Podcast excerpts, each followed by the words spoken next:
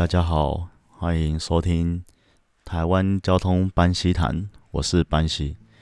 其实有蛮多朋友跟我讲说，听我的节目会睡着。就我上一集我想尝试的反转这个状况，但是后来我发现，与其反转我自己的特色，不如 我们就让这个特色发扬光大。如果大家觉得睡不着，或是你是一个你可以放松的状况之下，你再来听我的节目好了。睡着了不会危险的时候。那我们今天来开始这一次的节目。我们今天要来为大家导读一段影片。诶，影片其实大家可以看了，但我想说，我用讲解的方式讲一下，应该会让大家比较清楚知道它里面在讲什么。这是一部一个加拿大人，那他小时候在加拿大长大，然后。长大之后就考驾照啊，然后开车上下班，然后再有到其他国家上班通勤的经验。那他这一个影片主要是在讲说，他觉得单车骑士这个身份在欧美的一些国家，啊，他觉得好像有有一种被歧视的感觉。其实我们看完这部影片，我觉得跟台湾的机车骑士蛮像的。所以在今天分享给大家。那这部影片连接我会放到我们的资讯栏底下，那有兴趣的大家可以点开来看。那今天李哥专业他也会放上中文翻译，那这是我们台湾交通安全协会里面的人一起翻译的啊。如果有什么问题，也欢迎随时汇报给我们。那这位叫 Jason 那他。其实也不是特别喜欢骑脚踏车的人，所以他也不会在意说到底我们脚踏车现在发展到什么状况，比如说车价多轻啊，什么等等的，他其实不在乎，他只是想要骑车，他只是想要通勤，然后找一个适合他的解决方式。啊，他在加拿大的北美郊区长大，所以他嗯。他们一般都认为脚踏车就是给小孩子骑的玩具而已，所以他在十六岁的时候可以考驾照就考了，然后就开始开车通学。就他毕业出社会之后，到大城市上班，他开始搭大众运输通勤。不过大众运输大家都知道，就是它时间不太固定，除非你是搭捷运或火车啊。不过火车也会误点。然后他搭大众运输，他没有讲是用哪一种，但是应该是公车之类的，或是路面电车。他说，因为加拿大城市的道路设计有问题，所以他们的大众运输会被车阵塞在路上，所以他们的通勤时间会很不稳定。那他其实不是买不起车，而是他在市中心那边没有停车位，所以他没办法选择开车。那他当时就下了一个决定，说他。来改骑脚踏车好了，所以他在他二十七岁的时候，又开始养成骑脚踏车的习惯。那开始骑车之后，发现他通勤时间变得很稳定，因为他可以，反正体积小嘛，所以比较有路可以走。但是他整个过程的体验很差，因为他那时候多伦多他没有什么脚踏车相关的建设。所以他的就在他的通勤路线上是这样的，所以他觉得这过程很惊心动魄且很危险。那在几年后，他又找到一个在郊区薪水更好的工作，所以他又再次放下他的脚踏车，改成开车通勤。不过他他说这一段通勤变成他的噩梦了，因为大家都塞在路上，他反而动不了。所以后来，那后来他们搬去英国之后，他开始搭火车去剑桥。然后转乘公车到公司，这样。不过他又开始察觉到，这一段通勤过程中，他换成脚踏车还是会比公车还快，所以他又换回脚踏车了。那接下来几年，他因为工作关系有到世界各国去居住，然后也有一些通勤的经验，所以他也按照他之前的那一些做法，就选择最适合他的交通方式。比如说在台湾，他有待过台湾。他在台北，他会搭捷运；他在比利时布鲁塞尔，他会开车；那他搬回加拿大多伦多最快的方式是搭地铁，但他其实不在乎他用什么交通工具，只要他最快最方便就可以了。所以这对于大家来说应该都是这样的。其实，在台湾大家也是都这样选的。那在这几年的经验，他觉得其实没有那么多什么汽车族啊，或是铁路组啊，是捷运组、二轮组，其实大家都只是想要单纯的更快、更方便的抵达他的目的地。比如说，他后来找到了新工作，骑脚踏车最快，那当然是选择骑脚踏车。不过他 没有想到的是，其实从他最一开始二十几岁到现在四五十岁，然后发现他的交多伦多的交通文化已经悄悄的发生了一些变化，因为他在别人的眼中已经不再只是一个骑脚踏车的上班族，他变成了脚踏车骑士。他还说 cyclist，他是变成一个专有名词，其实有点像我在前一集讲的机车族一样，就你一考到驾照，你一骑上机车，你就自动加入会员的那种感觉。那他第一次注意到这种标签化的状况是在公司聊天的时候。其实他也聊什么，其实不是很重要了。而且他当时也没有讲到跟任何跟脚踏车有关的。然后他的经理就突然讲说：“哦，其实可以这样说了，今天会有这些东西，还不是因为你们这些脚踏车骑士。”所以这听听好像跟我们平常在新闻上看到的说，就因为机车，所以我们的交通很乱，类似的这种言论。所以他听到这话，他觉得非常的错愕，因为他。根本不会认为他自己是什么特别的骑士，他就只是骑脚踏车上下班而已，而只是为了图个方便。而且他那天其实是搭电车上班，根本也跟脚踏车搭不上关系，只是已经在他的经理的印象里面，他就是一个脚踏车骑士，就因为他曾经骑过脚踏车。所以他后来整理一下他的经验。在很多以车为本的城市里面，你只要有骑过脚踏车，你就会被，你就会，嗯，就会默默的被加入这个奇怪的群体，就这一个团体里面。那这个就叫做脚踏车族，那在台湾就叫机车族。其实这种现象，我也没想到说，其实在国外也有这种状况。那他说，这个原因其实大部分都来自对于歧视，哎。脚踏车骑士的一些负面的刻板印象，或者是他们的想象，比如说以他自己当做例子，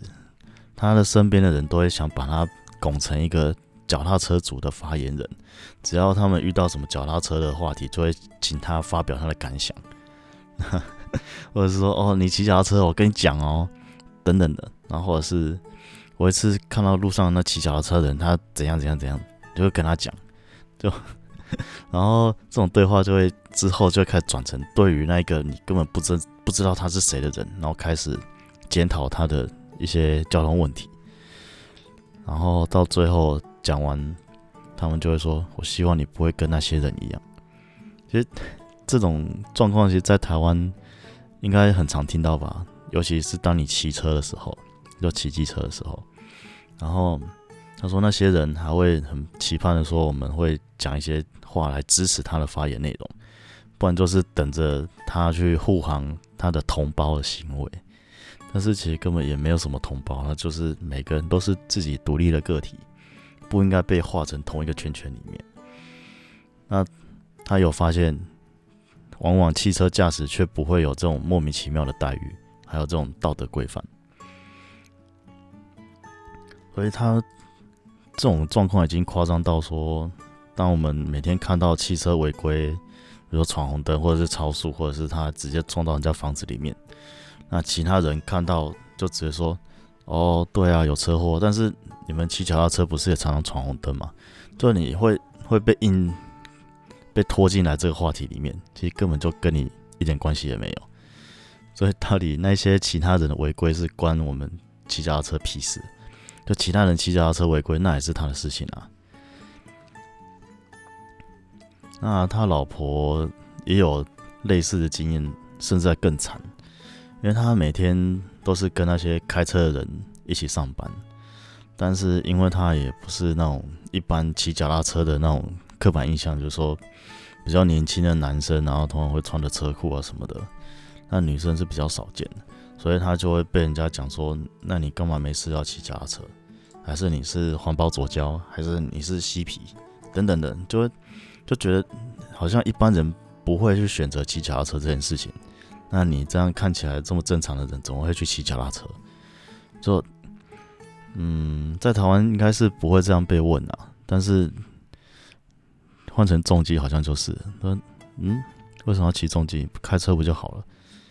有点像是这种感觉。那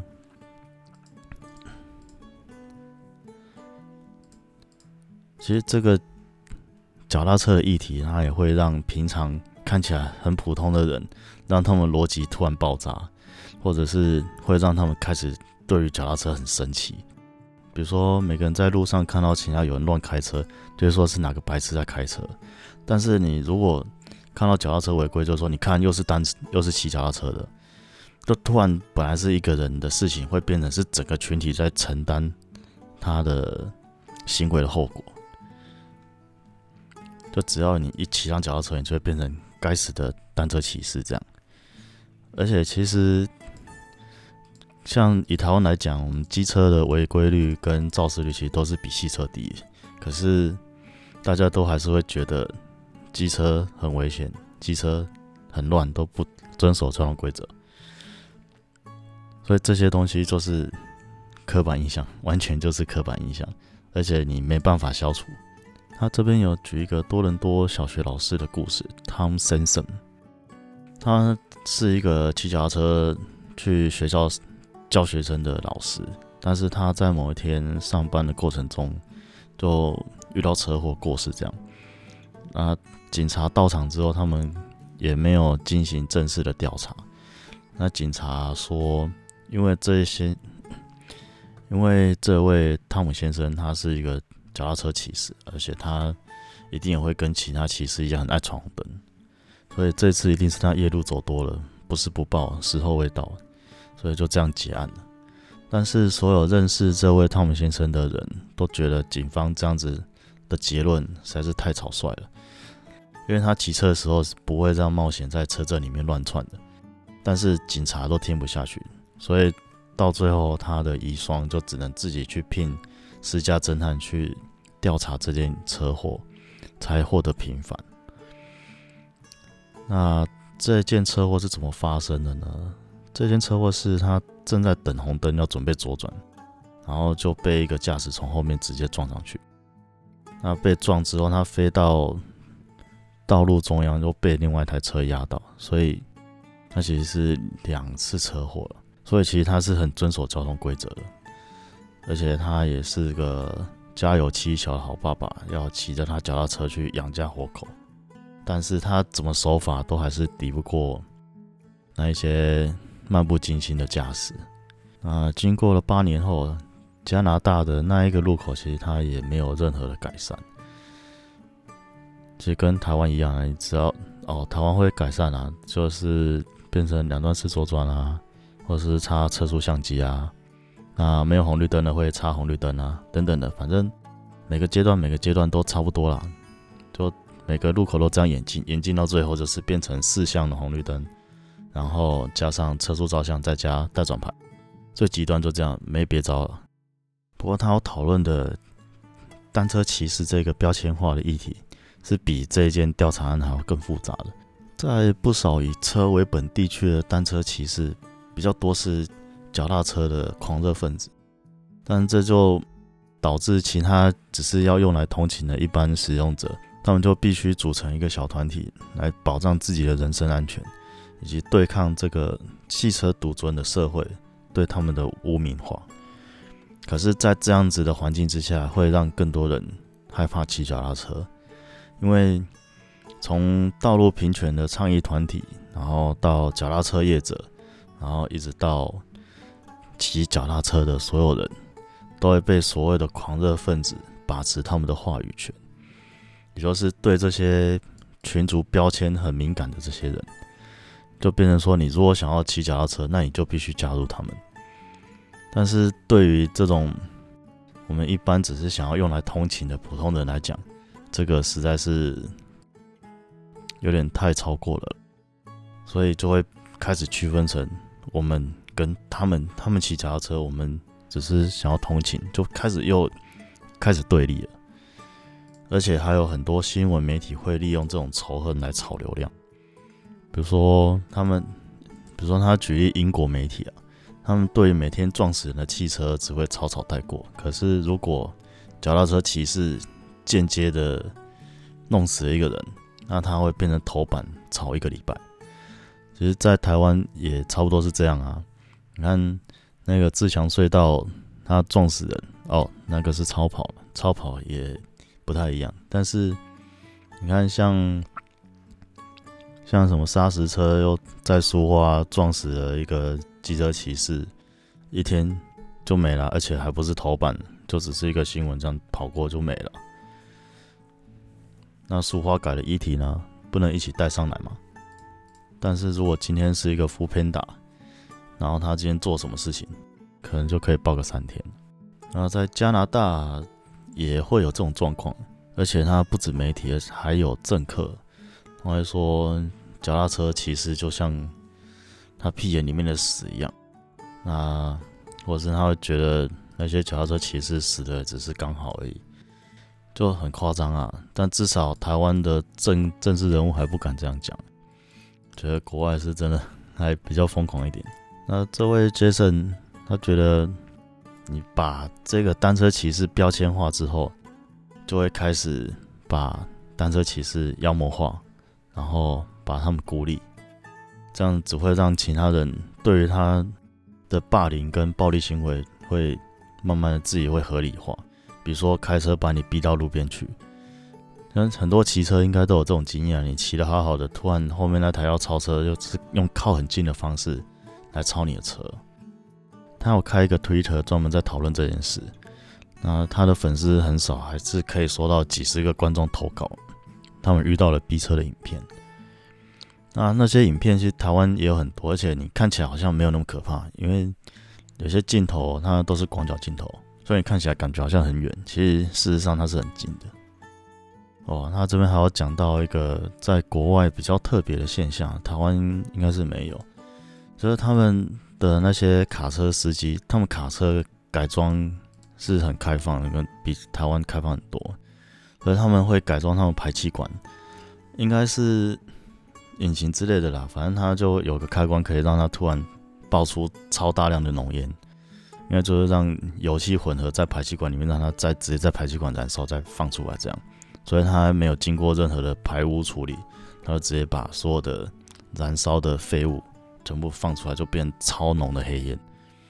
然后他影片里面有有放一个片段，就是他卡车开过去之后，突然开始冒大量黑烟，然后喷在单车骑士身上。这真的超靠北了。如果台湾遇到这种，应该 呃也不能怎样啊，真的很可怜。然后他还有提到他在多伦多也差点被这种路怒症的驾驶给撞死。他觉得这是他们想要，他们其实很讨厌那种单车骑士，就乱骑那种。可是他因为标签化之后，他会觉得每个骑单车的人都是那样子的人，所以他会把这些他们的仇恨转嫁到每一个骑单车的人的身上。所以他也开始越来越能理解为什么会有那么多刻板印象中的单车骑士，就因为有这些白目在挑拨离间，把你气到你就会变成那种单车骑士。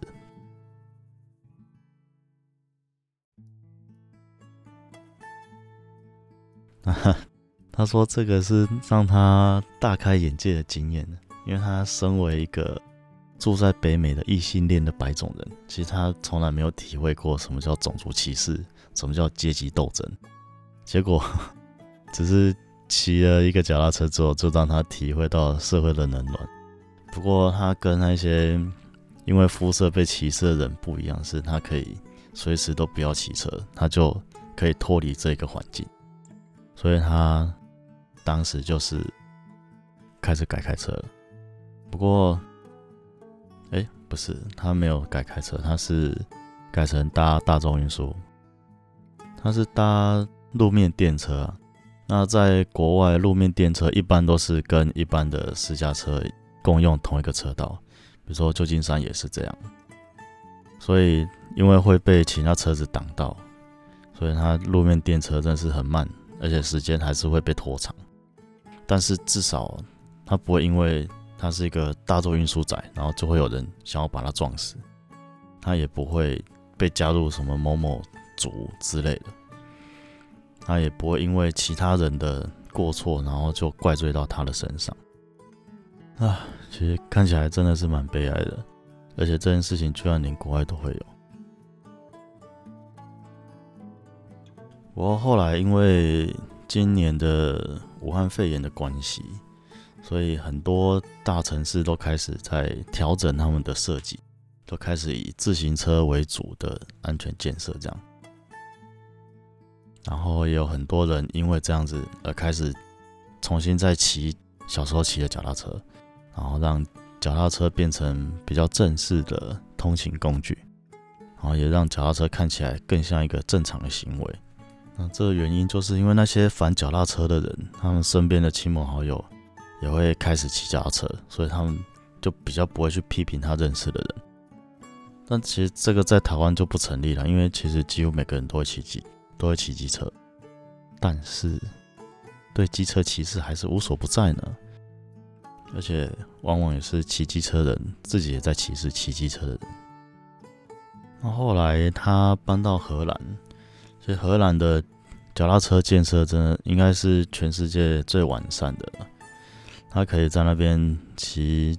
骑车去超市啊，去找朋友去上班，然后也不会有异样的眼光在看待他，因为大家都做一样的事情，大家都很尊重骑脚踏车的人，而且也不会有人用喇叭吓他，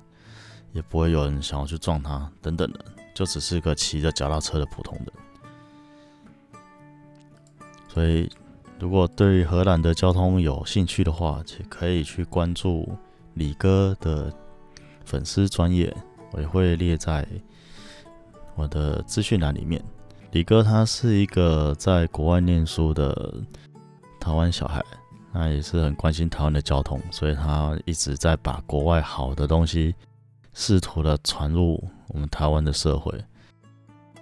所以大家可以多多关注他的粉丝专业。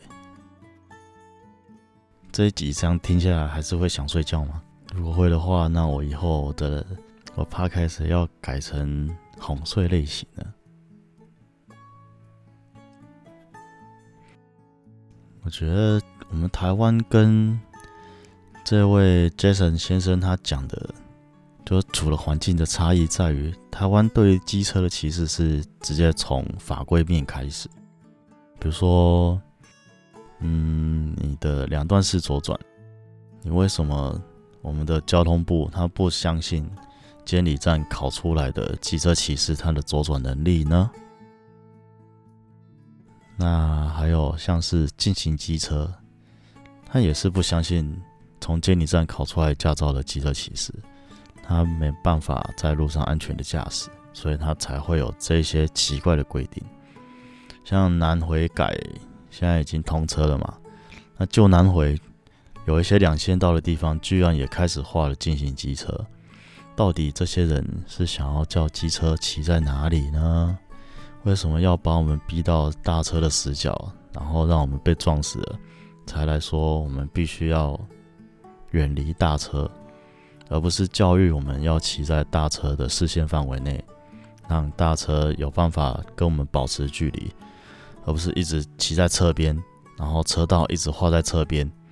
我们只能无止境的从侧边逃生，这真的很可怕。所以，其实现在很多那种意外、交通意外啊，随着我们的共享机车越来越普及，其实这种车祸是越来越多的。我们的我们的交通环境其实有很多潜规则，比如说你看到车子它已经偏过来的时候，你就不要再超它了，因为它很可能要转弯。那事实上，它真的会转弯。你在判断一台车要不要转弯的时候，其实我的经验是看前轮的方向是最准的。你不要去看那种没有什么参考价值的方向灯，因为有些人的方向灯是长在你的喇叭上，你要按他喇叭，他才会想到他要打方向灯。